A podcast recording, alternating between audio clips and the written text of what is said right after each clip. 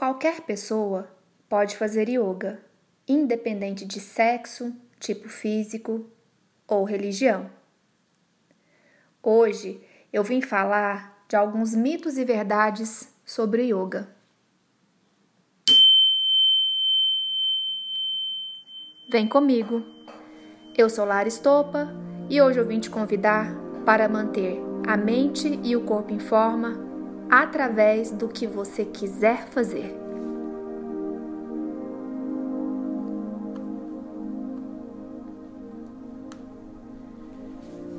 O yoga possui milhões de praticantes em todo o mundo. Algumas pessoas até se interessam pelos ensinamentos, mas acabam deixando de dar o primeiro passo para experimentar a prática, ou começam e desistem em seguida para outros tantos, yoga é simplesmente chato.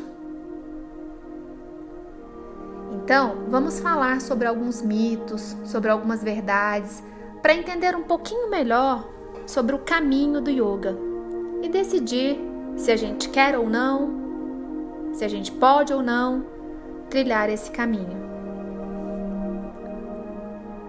Vamos começar por yoga é para quem? Quem pode fazer yoga? Yoga não é para qualquer um. Mito. Qualquer pessoa de qualquer tipo físico ou idade pode praticar yoga. Essa prática é uma busca por um estado de consciência. Existem diversos tipos. O mais conhecido aqui no Acidente é o Hatha Yoga que é uma prática através das posturas. Mas existem também outros tipos, envolvendo mais o desenvolvimento da mente, exercícios de respiração em mantras, por exemplo. Em relação às posturas, a ideia da prática é fazer com que cada um respeite os limites do próprio corpo e das próprias capacidades. Por isso, muitas delas têm variações. O importante é a respiração e a concentração no momento presente. E nunca é tarde para começar. Yoga ajuda no emagrecimento. Verdade. A prática pode ser uma ótima aliada, especialmente se for feita de forma frequente. Na Hatha Yoga, algumas das posturas são bastante intensas e aumentam a frequência cardíaca e a queima de calorias. No entanto, é preciso também fazer uma reeducação alimentar, com a orientação de um profissional, claro. Mas vale aqui ressaltar que a atuação mais direta do yoga nesse sentido do emagrecimento é que ela diminui o nível de ansiedade. E quando não estamos ansiosos, não sentimos fome em exagero. A gente come o necessário. Às vezes comemos por ansiedade. Então, a colaboração da prática do yoga para o emagrecimento tem muito mais a ver com esse com essa diminuição do nível de ansiedade. Yoga é só para mulheres. Mito.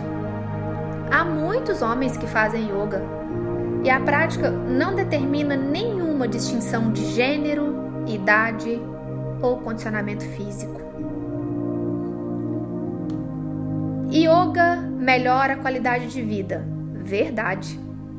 A prática tem benefícios comprovados, como diminuição da ansiedade, como já acabamos de falar, das dores no corpo, aumento da força, da flexibilidade e mobilidade, além de promover maior tranquilidade na hora de lidar com as nossas tarefas no dia a dia. Também já falamos um pouquinho disso, né, logo atrás. Não posso fazer yoga porque estou acima do peso. Mito. As posturas podem ser adaptadas de acordo com o condicionamento físico de quem pratica? É importante consultar um médico para que você seja liberado para fazer a atividade. Caso busque emagrecimento, uma dica é aliar o yoga algum outro exercício aeróbico, como caminhada e bicicleta. Mas, de fato, estar acima do peso não te impede de praticar yoga. E nós vamos falar desse tópico especificamente um pouquinho mais a fundo daqui a pouco. Não tenho tempo, então não posso fazer yoga. Mito. Se você meditar por 5 minutos por dia, que seja, já vai fazer uma grande diferença na sua vida. Há algumas técnicas que você pode fazer todos os dias em casa, como a meditação, que nós já dissemos, ou as técnicas de respiração, ou mesmo um relaxamento. Mas convenhamos, se você não consegue tirar nem meia hora do seu dia para cuidar de você mesmo, talvez seja hora de rever algumas rotinas. Disse o yogi indiano Sadhguru: Yoga não é algo que você faz de manhã e de noite, é um jeito de ser. Uma pessoa deve se tornar yoga. Yoga de manhã e de noite é apenas uma prática. Yoga é chato. Talvez seja uma questão de ponto de vista. O que funciona para o meu corpo e minha mente não necessariamente funciona para você. Mesmo assim, muito da percepção de que o yoga é uma atividade chata vem da dependência que acabamos criando em relação à nossa rotina de correria. Acabamos buscando rapidez e resultado em todos os âmbitos. O yoga é sim uma atividade mais tranquila, mas tem posturas exigentes e faz a nossa mente despertar para a dificuldade de mantê-la focada no momento presente. Já parou para reparar como estamos sempre pensando no passado ou no futuro? Talvez a primeira aula de yoga pareça estranha para você, mas isso pode mudar com o tempo. E o resultado depende da sua disponibilidade física, sim, mas principalmente da emocional. Não sou zen, não posso fazer yoga. Mito. O yoga ajuda a promover mais calma ao lidar com as pessoas e as atividades do dia a dia assim como o aprendizado de viver de uma forma mais tranquila. Uma professora de yoga comentou comigo, após um bate-papo, que, ao contrário do que muitas pessoas pensam, ser zen não significa não sentir raiva ou não ficar irritado. Significa aprender a lidar com esses sentimentos e não deixá-los dominar nossa rotina, com o objetivo de alcançar a tranquilidade mesmo em meio ao caos. E eu vou estender um pouquinho mais aqui nesse ponto para relembrar de uma conversa que eu tive uma vez com um grupo de alunos e estávamos falando sobre o que o yoga havia mudado na vida de cada um após é, a prática de yoga. E aí a maioria falou exatamente sobre isso ai, é, eu fiquei mais calmo, né? Eu sou bem mais tranquila diante dos problemas.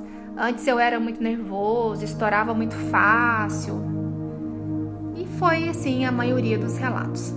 Aí uma das alunas, eu nunca vou me esquecer disso, disse: "Pois para mim foi exatamente o contrário. Eu era muito mosca morta. Eu não sabia falar não. E o yoga me ensinou a dizer não quando é necessário. Eu não percebo só essa cara de zen todo o tempo. Yoga me transformou, me fez ficar com os pés no chão, aqui na realidade. E eu achei muito interessante essa fala porque é exatamente isso. Ser zen o tempo todo, isso não existe.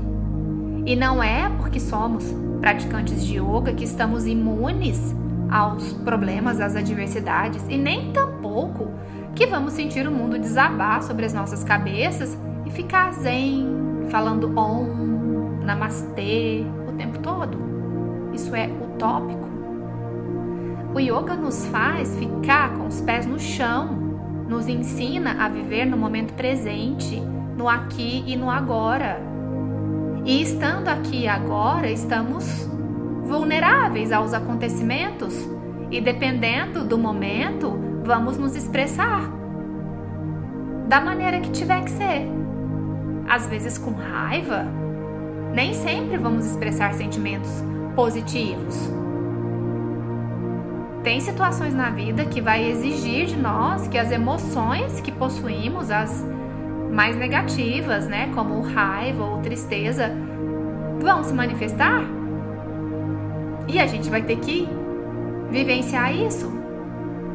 Isso é praticar yoga.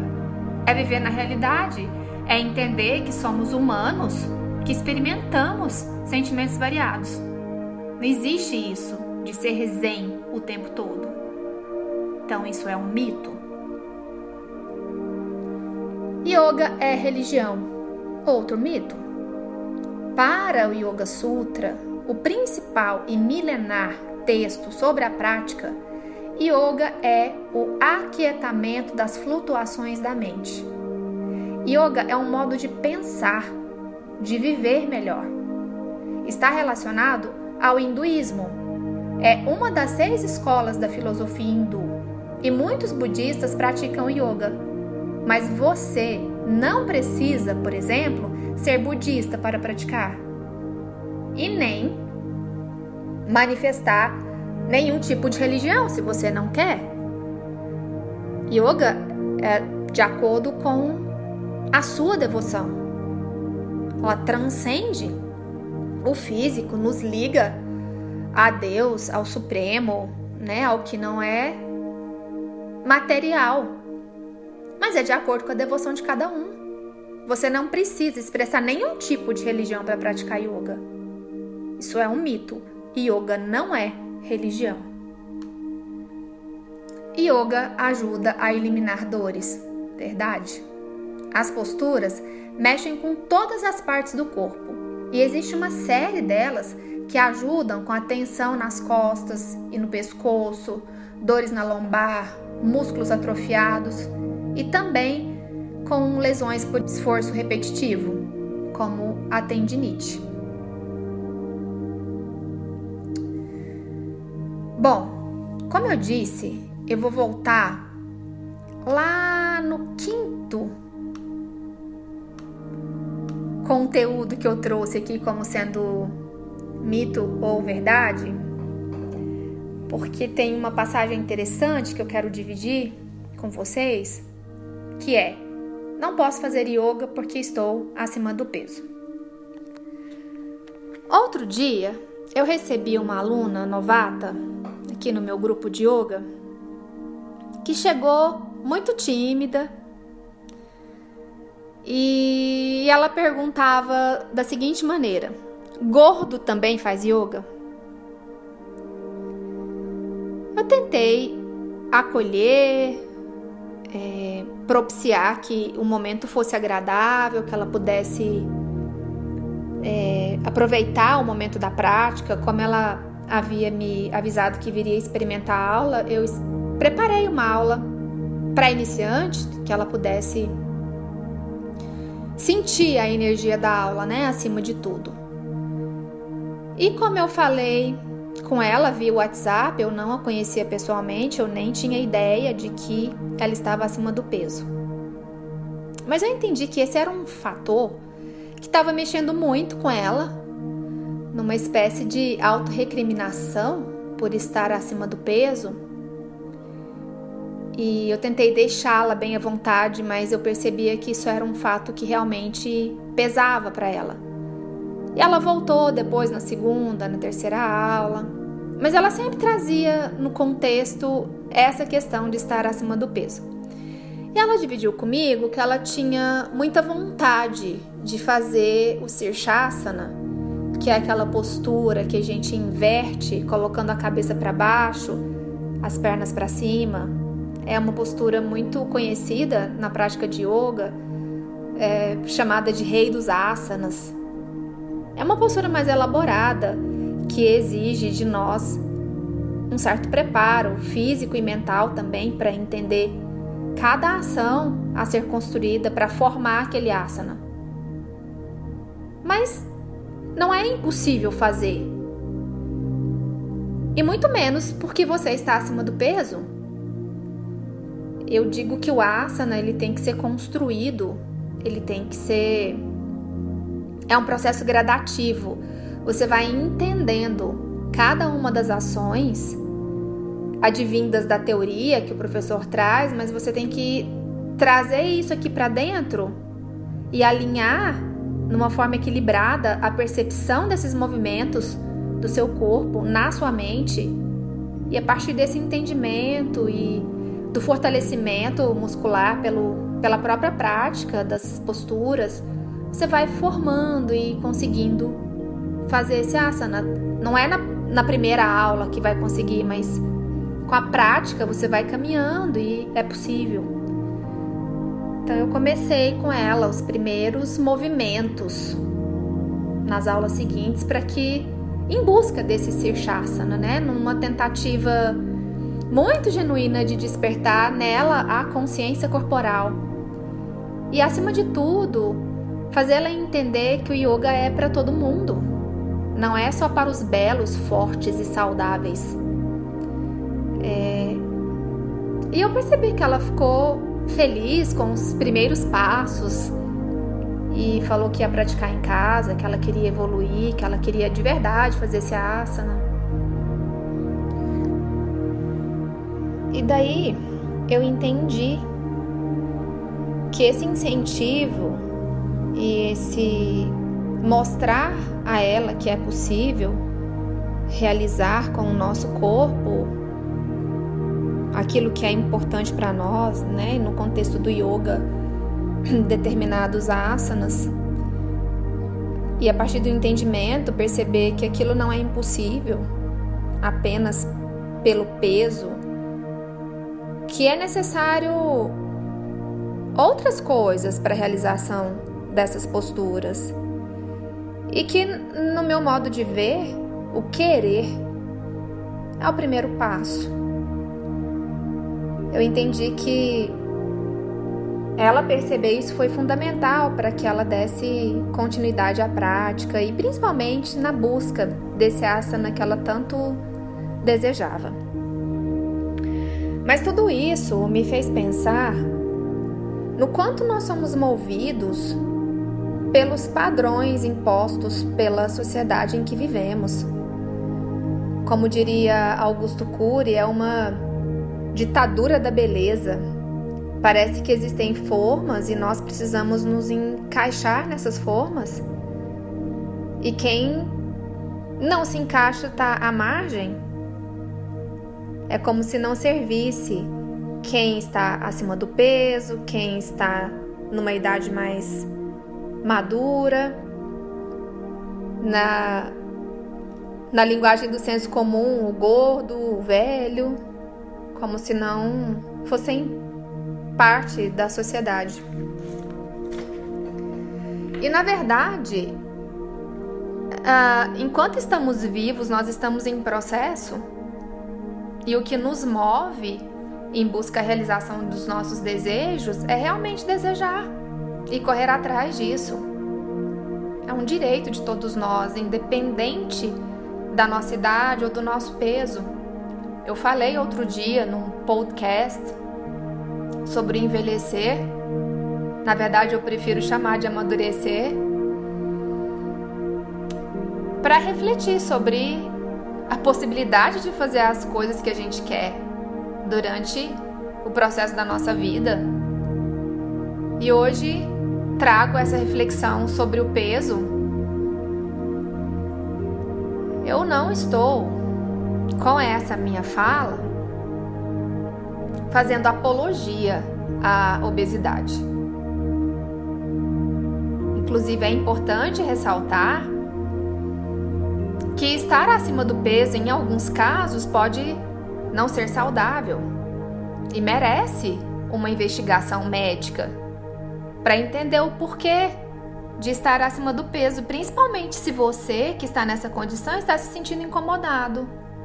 Precisa examinar, entender se é alguma doença orgânica ou quem sabe o efeito colateral de uma medicação que você usa, talvez um desequilíbrio hormonal, ou mesmo um transtorno de ansiedade que tá te fazendo ter um apetite maior, ou de um certo modo, em busca de algum prazer, acaba comendo muito porque comer é bom. Vale uma investigação. Estar acima do peso é um sinalizador de que algo não está bem, ou com o nosso corpo, ou com a nossa mente, ou com os dois.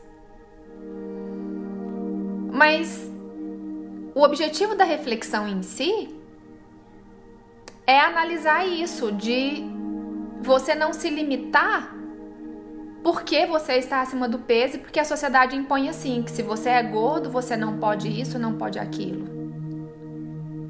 Nós podemos sim aquilo que nós queremos. Realizar sonhos faz a vida ter mais cor. Que seja um sonho simples. Fazer um asana de yoga. Entender que é para você também.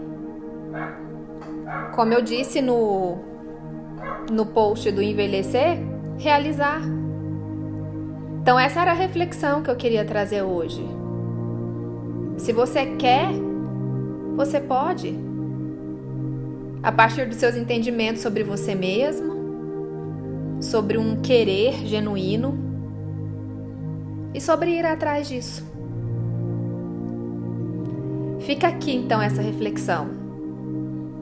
Realize, você pode. Gratidão por me doar alguns minutinhos do seu tempo para essa reflexão. E se você sente que esses conteúdos que eu trago semanalmente no Spotify fazem sentido para você, então me siga e compartilhe. Isso é muito importante para que eu possa dar continuidade. E você pode também entrar no meu Instagram, Laristopa, e me seguir lá também, para ter acesso a muitos outros conteúdos ligados à conexão corpo e mente. Fique bem. Fique em paz. Namastê.